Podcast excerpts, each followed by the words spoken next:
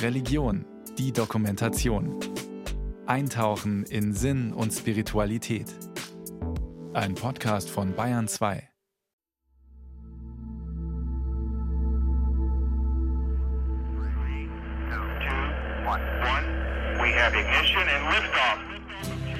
Ground control to Major Tom.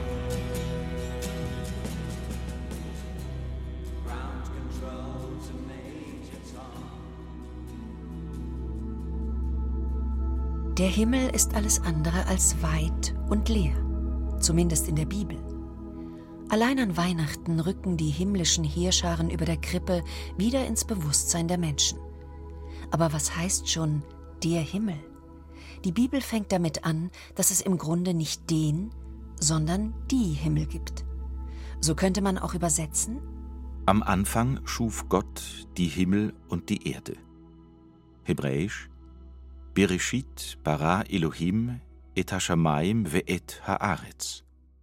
Eigentlich gibt es mehrere Himmel, sowohl im Hebräischen als auch im Deutschen, sowohl in der Bibel als auch in unserer Welt. Die Vögel sind unter dem Himmel, im Himmel wohnt Gott und Gott ist so groß, dass die Erde der Schemel seiner Füße ist. Der Himmel ist gleichzeitig ein Gebäude, der Himmel öffnet seine Schleusen oder seine Luken, also sprich seine Fenster, und ganz viel Wasser strömt daraus, nämlich sintflutartiger Regen. Deswegen ist der Himmel eine Schatzkammer der Fruchtbarkeit. Also der Himmel hat auch Türen, die man zuschließen kann in der Bibel. Die evangelische Theologin Ulrike Sals hat einen Artikel über den bzw. die Himmel in der Bibel verfasst. Diese werden in vielfältigen Bildern beschrieben. Es gibt sehr viele Texte, wo der Himmel verrückt wird. Der Himmel kann zusammengerollt werden wie eine Papyrusrolle. oder er kann ins Wanken geraten. So heißt es im 24. Kapitel des Matthäusevangeliums. Sogleich aber nach der Bedrängnis jener Tage wird die Sonne sich verfinstern und der Mond seinen Schein verlieren, und die Sterne werden vom Himmel fallen, und die Kräfte der Himmel werden ins Wanken kommen. Und dann wird erscheinen das Zeichen des Menschensohns am Himmel. Und dann werden wehklagen alle Stämme der Erde, und werden sehen den Menschensohn kommen auf den Wolken des Himmels mit großer Kraft und Herrlichkeit. Der Himmel kann reden, die Himmel loben Gott. Insofern hören Sie schon, dass es sehr, sehr viele verschiedene Himmel gibt. Lobet ihn, ihr Himmel aller Himmel, und ihr Wasser über dem Himmel. Dass Paulus im Korintherbrief, im zweiten Korintherbrief von einem Mann spricht, der im dritten Himmel gefangen ist. Und Abraham kommt in den siebten Himmel. Denn groß ist deine Gnade über den Himmel hinaus und bis zu den Wolken deine Treue. Erhebe dich über den Himmel, Gott. Über der ganzen Erde sei deine Herrlichkeit. Wo soll Gott sonst sein? Gott kann man nicht sehen und deswegen muss er ja irgendwo sein, wo ich nicht bin. Und im Himmel. Dieser Raum ist ja für uns auch nicht verfügbar. Denken Sie daran, dass die Menschheit erst seit 120 Jahren fliegen kann.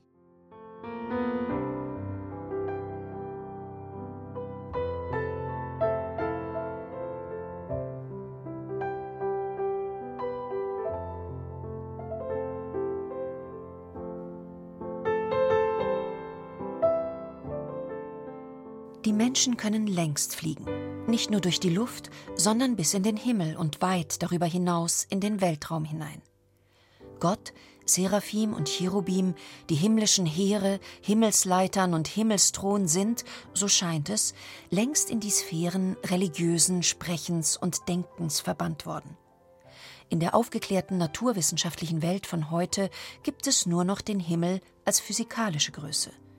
Das englische Wort Sky, der Himmel für Piloten und Weltraumfahrer. Heaven bleibt dagegen Predigern, Priestern und anderen Gläubigen überlassen. Im Himmel von heute ist die Hölle los. Der Raumfahrtexperte Klaus-Peter Ludwig war über 35 Jahre als Projektingenieur, Unternehmensentwickler und Geschäftsführer für deutsche Raumfahrtunternehmen bzw. Organisationen tätig. Er weiß, was über den Köpfen der Menschen alles herumschwirrt. Wir reden über kleinere, leichtere, zuverlässigere Satelliten. Heute ist ein CubeSatz, ein Würfel von 10 mal 10 mal 10 Zentimetern, quasi genauso leistungsfähig wie ein 3-Tonnen-Satellit vor 30 Jahren. Gab es noch vor Jahrzehnten ein erregtes Staunen und Rufen, wenn jemand am nachtdunklen Himmel einen einzelnen Satelliten sah, gar die Raumstation Spacelab oder die sowjetische Mir, so sind heute die sich schnell bewegenden Lichtpunkte am Firmament kaum noch Hingucker. Der Himmel ist zu einem heiß umkämpften Datenkommunikationsraum geworden. Die Infrastrukturen, die heute aufgebaut werden, wir reden auch von Megakonstellationen, wir reden eigentlich darüber, dass in der nächsten Zeit, sagen wir mal fünf, sechs, sieben Jahre, nicht nur eine, zwei, drei, sondern vier, fünf, sechs Megakonstellationen aufgebaut werden, die in Summe die Anzahl der Satelliten auf über 30, 40 oder 50.000 Satelliten in verschiedenen Orbits hochpushen werden. Die himmlischen Heerscharen haben heute keine Flügel mehr, sondern sind rechteckig und senden Signale, die für die Kommunikation entscheidend sind. Wie viele Menschen wären heute hilflos, wenn GPS ihnen nicht täglich den Weg weisen würde?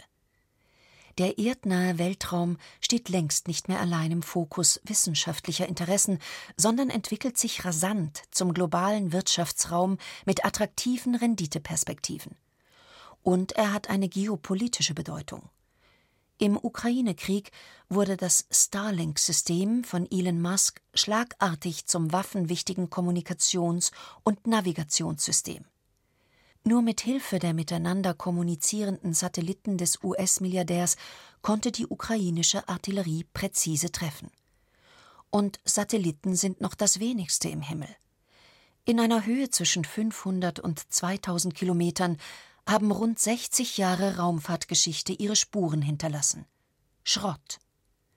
Der Weltraumsicherheitsexperte Sonai Sarak Zunächst einmal haben wir mehr als eine Million Weltraumtrümmerteile, die den Orbit bemüllen, in verschiedenen Größen. Bislang getestet wurden Harpunen oder auch Netze, mithilfe derer man Weltraumtrümmerteile einfangen kann oder andocken kann, um sie dann schließlich in der Atmosphäre verbrennen zu lassen, verglühen zu lassen oder halt eben in den Friedhofsorbit über dem geostationären Orbit hin zu katapultieren. Was aus sicherheitspolitischer Warte auch eine gewisse Schwierigkeit darstellt.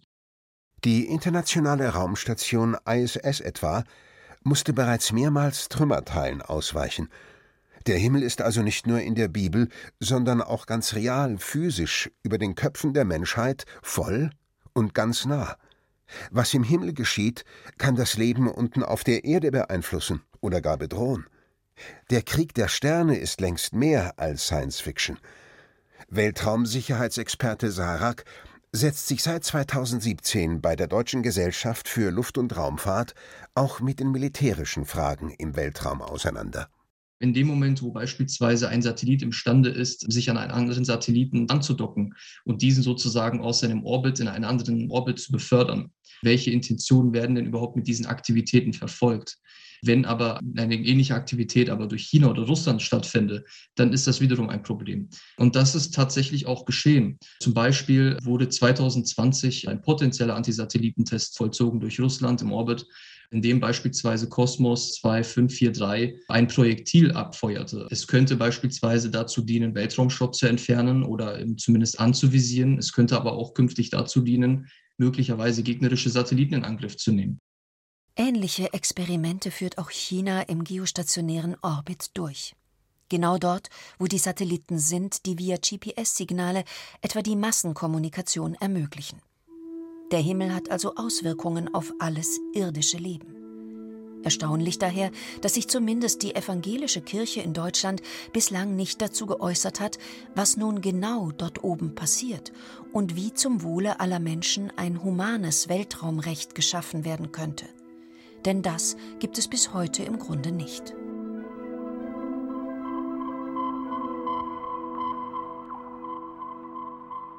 In den letzten 50 Jahren waren mehr als 550 Menschen aus 35 Nationen im All. Kosmonaut Juri Gagarin sagte einst, er habe im Orbit keinen Gott gesehen, und also sei bewiesen, dass es ihn nicht gebe. Nun hat das die Christen kaum gejuckt. Schon im Mittelalter wusste man zu bebildern, dass Gott im Himmel eben nicht einfach über den Köpfen der Menschen wohnt. Man hat diese andere Welt auch ganz anders dargestellt. Man hat sie nicht in irdischen Farben gemalt, also nicht blau und grün und rot, wie die irdischen Farben sind, ja, nach Erde und den Elementen, sondern es ist immer ein goldener Himmel gewesen. Also man hat gewusst, dass das sozusagen eine andere Welt ist, also nicht einfach nur eine Fortsetzung des Räumlichen, sondern auch ein ganz anderes darstellt. Da ist der goldene Himmel ganz außen, aber der durchdringt auch die ganze Welt. Wo wohnt dann noch Gott, ja? Und Gagarin hat es ja dann auch so in dem Ost-West-Konflikt dann so gesagt, als Atheist sozusagen, ja, wenn ich Gott da draußen im Weltraum nicht gesehen habe, dann gibt es ihn eben nicht, weil im Himmel hat er keinen Platz mehr. Schon im 17. und 18. Jahrhundert wusste man, okay, das ist zwar einerseits irgendwie so eine Art Wohnungsnot Gottes, das ist so eine, so eine Verspottung quasi, ihr Christen können gar nicht mehr sagen, wo der ist, aber zugleich hat man gesagt, wir haben ja gar noch nie behauptet, dass der irgendwo ist, sondern wir haben immer schon behauptet, der ist unendlich, der übersteigt alles, der durchdringt alles, der ist sogar innerlicher als wir uns selber, hat man gesagt, schon bei Augustinus und bei den Mystikern. Also das heißt, man konnte eigentlich relativ gut damit umgehen und sagen, Gott wohnt im Unendlichen, Gott ist selber unendlich, ja, er ist unbeschränkt, aber er durchdringt alles, also brauchen wir gar keinen festen Ort, wo wir ihn irgendwie zuordnen oder sagen, dort ist er und dort eben nicht. Ulrich Beutler, Physiker und Theologe, derzeit an der Universität Erlangen-Nürnberg, hat sich zum Thema Himmel in einem Artikel zu Wort gemeldet. Im Grunde könne man zwischen Heaven und Sky, zwischen biblischem und astrophysikalischem Himmel gar nicht so scharf trennen, so sagt er. Obwohl es im naturwissenschaftlichen Denken heute keine Notwendigkeit gibt, überhaupt noch einen Gedanken an einen Gott im Himmel zu verschwenden, wird Gott gerade im Weltraum plötzlich wichtig. Dann nämlich, wenn Astronauten im Orbit auf die Erde schauen. Oder man kann auch sagen, auf Gottes Schöpfung. Gott ist über uns und das heißt, es gibt auch noch irgendwas, dem wir vielleicht Rechenschaft schuldig sind, zumindest mal verpflichtet sind, einem größeren Ganzen.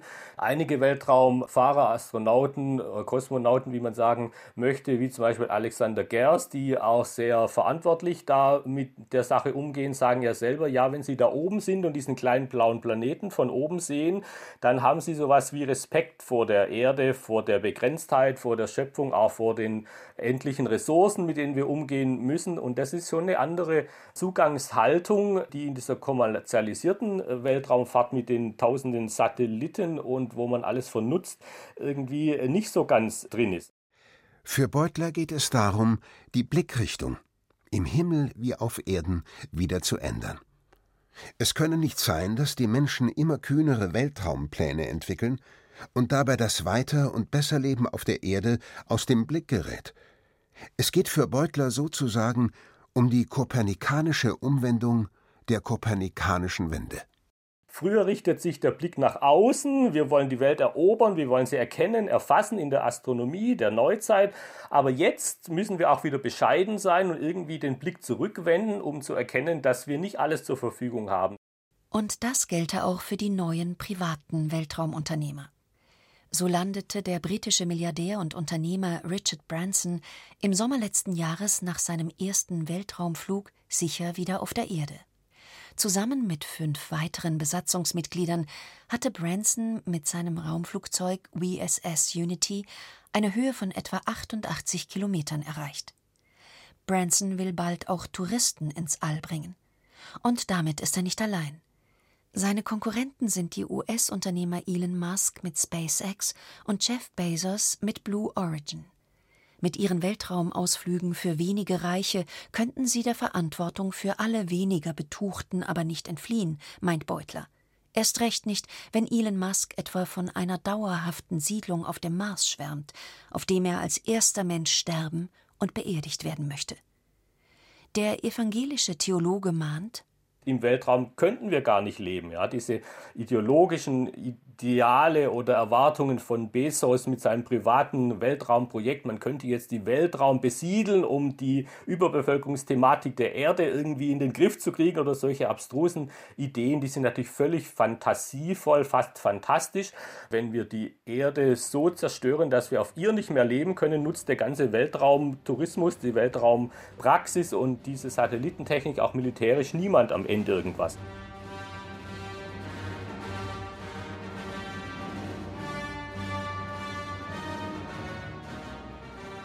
Man dürfe also den Himmel nicht Multimilliardären, Weltraumkonzernen und den Militärs überlassen.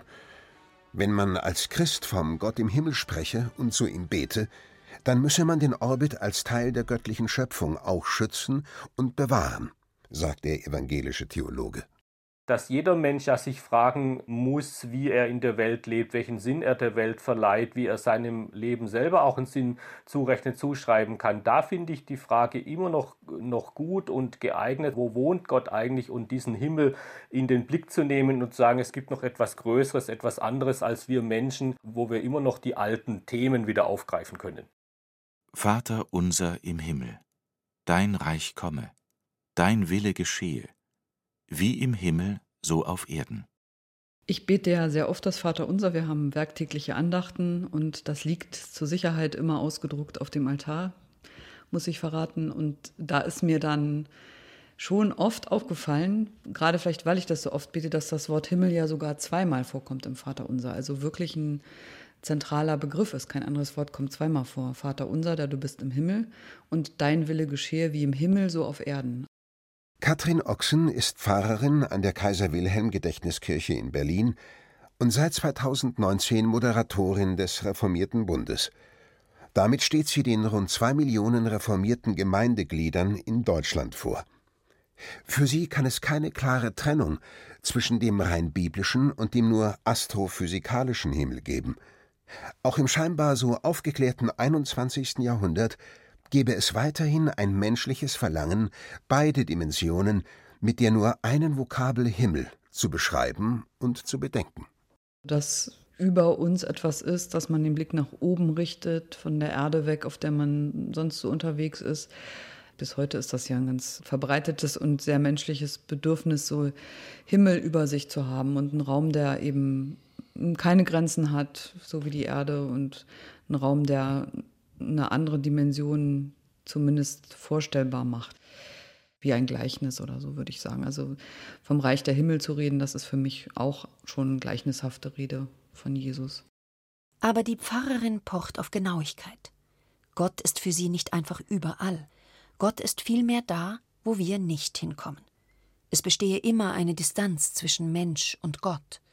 Der Gott im Himmel ist daher weiterhin eine gute und richtige Denk- und Redeweise im christlichen Glauben. Das ist eben nicht so eine pantheistischen Vorstellungen von Gott im linken Zeh oder in mir oder sonst wo, sondern das zeichnet schon ein, dass es eine Distanz und eine Differenz gibt, die aber von Gottes Seite aus überwunden worden ist. Aber ich glaube, die, ohne den Gedanken der Differenz kommt man da nicht aus. Ich habe so ein bisschen ein Problem mit solchen Durchdringungsvorstellungen, also Gott ist überall und so. Ich glaube das eigentlich nicht. Es gibt schon auch Orte, denke ich, wo Gott bewusst nicht ist. Also das ist ja sozusagen auch in der Verkündigung Jesu immer sehr deutlich, dass er auch markieren will, wo das Reich Gottes ist oder das Reich der Himmel. Also dass es nicht beliebig überall ist, sondern dass es auch durch bestimmte Gestalt sich auszeichnet auf der Erde. Also was weiß ich, da wo eben nach Gottes Willen gehandelt wird oder wo Gott gesucht wird. Also das ist nicht automatisch da. Also das ist nicht so dieses, ja, das wäre dann mehr mystisch, also so Luft, die alles füllet. Aber ich finde auch die Erfahrung natürlich von Gottes Ferne gehört da unbedingt dazu. Dabei gab es seit der deutschen Aufklärung in den letzten 200 Jahren durchaus die Forderung, dass man sich angesichts der naturwissenschaftlichen Erkenntnisse endlich von der Vorstellung eines Gottes im Himmel verabschieden müsse. Also könne man auch nicht weiter zu einem Vater im Himmel beten, als wüsste man von nichts. Stattdessen solle man ganz vernünftig seinen Glauben rationalisieren und abstrahieren. Besser solle man nur noch von göttlicher Allmacht oder Allweisheit sprechen. Das aber hat sich nicht durchgesetzt. Und die reformierte Theologin Katrin Ochsen erklärt das so. Ich glaube, das liegt daran, dass wir ja, wenn wir ehrlich sind, nicht so wirklich viel weitergekommen sind. Wir haben sozusagen vielleicht die Grenzen des Himmels weiter weggeschoben und das Universum mehr erforscht, also mindestens bis zum Mond natürlich und auch darüber hinaus, vielleicht sogar bis zum Mars. Aber wenn Sie so wollen, ist ja dann die Frage, warum das so ist und was hinter all diesem ist, also dass sich das ja nicht beantwortet hat. Also es ist ja trotzdem nicht klar, was sozusagen, also worin wir sind, in welchem Raum wir sind und dass uns eine Dimension gibt, die wir nicht fassen können, das, das haben ja nun gerade die naturwissenschaftlichen Forschung der letzten Jahrhunderte uns sehr, sehr deutlich gemacht. Ich würde sogar sagen, das Bedürfnis ist vielleicht sogar noch größer geworden nach einem Himmel, also nach einem Grund. Ich glaube, das Bedürfnis nach dieser Dimension zu suchen, das, das hat sich höchstens verschoben, aber es hat sich nicht erledigt damit, dass man weiß, im Himmel ist wenig Sauerstoff und irgendwelche Satelliten, bestenfalls jetzt im Moment. Also ich, ich denke nicht, dass das beantwortet ist, auch wenn wir mehr wissen über das, was naturwissenschaftlich mit Himmel gemeint ist. Die Alternative sei aber nicht ein naiver Glaube an einen Gott mit Rauschebart auf einer Wolke. Ja, weil das natürlich ein sehr einseitiges Gottesbild ist, was auch, finde ich, die Vielfalt der Gottesbilder in der Bibel überhaupt nicht hinreichend abbildet. Außerdem bin ich reformierte Theologin und von daher sehr skeptisch gegenüber allen Arten von Gottesbild. Na, die Reformierten betonen ja das zweite Gebot in biblischer Erzählung, also sich kein Bildnis von Gott zu machen und von daher gegenüber allen bildlichen Vorstellungen, die Gott betreffen, sehr skeptisch zu sein, sie nicht absolut zu setzen. Also ich finde gerade dieses Offene, was ja auch der Himmel ist, was Offenes und nicht eben Abgegrenztes, für die Dimension Gottes in meinem Leben, das finde ich eigentlich schön. Also auch dieses Grenzenlose, das finde ich eine gute Vorstellung.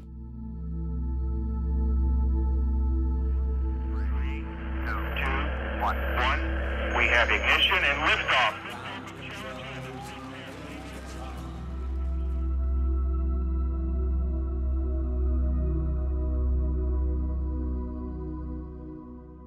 Der Himmel. Der Ort für Gott und seine Engel und ganz viele biblische Geschichten und Sprachbilder. Der Himmel. Der Ort für Militärsatelliten, Kommunikations-Megakonstellationen und Weltraummilliardäre. Wem gehört der Himmel denn jetzt? Diese Frage muss offensichtlich noch entschieden werden. Macht sozusagen Elon Musk Gott den Himmel irgendwie streitig? Dieser Anspruch auf Macht und Einflussnahme und so weiter und einer bestimmten Gestaltung der Welt, das tritt dann schon, finde ich, auch in Konkurrenz zu dem, wie das Reich Gottes ist und wie sich Gott das vorstellt, wie es auf der Welt und dann eben auch meinetwegen in der Stratosphäre zugehen soll. Das würde ich schon sagen. Also ich, ich würde die Grenze des Himmels einfach weiter nach oben schieben. Warum muss unbedingt SpaceX-Programme gemacht werden? Also warum muss der Himmel sozusagen erobert werden?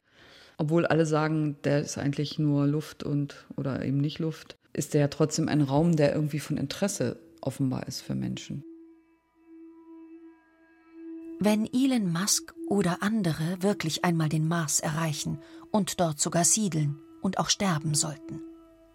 Katrin Ochsen ist sich sicher, Gott wird dann schon da sein.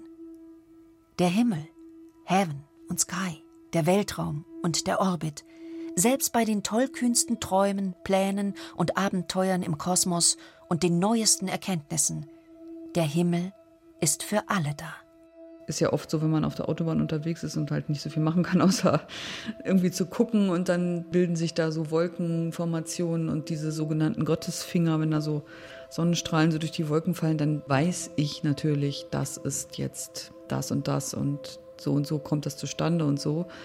Aber das Gefühl von Schönheit und Erhabenheit und Glanz über dieser Welt, das ist davon nicht betroffen. Das ist, was eigentlich passiert, wenn man über den Himmel spricht, dass man erklärbare Dinge trotzdem in Verbindung bringt mit unerklärbaren Dingen, mit Dingen, die über einem sind, größer als man selbst, grenzenloser als man selbst. Das finde ich absolut legitim und ich würde mich da auch nicht innerlich zensieren und sagen, naja, das sind nur Wolken oder das ist halt nur Licht, das irgendwie reflektiert wird. Das weiß ich alles, aber das tut eigentlich nicht zur Sache. Der Himmel als Ort der Erhabenheit. Eine Erfahrung, die sich sogar in unserer Sprache spiegelt beobachtet die evangelische Theologin Ulrike Salz. Ich finde, dass Sprachbilder große Macht haben. Wenn wir im siebten Himmel sind oder der Himmel voller Geigen hängt, dann können diese Bilder uns begleiten und uns etwas Bescheidenheit lehren, weil wir feststellen, dass wir eigentlich in unseren Sprachbildern immer noch in diesen Bildern hängen.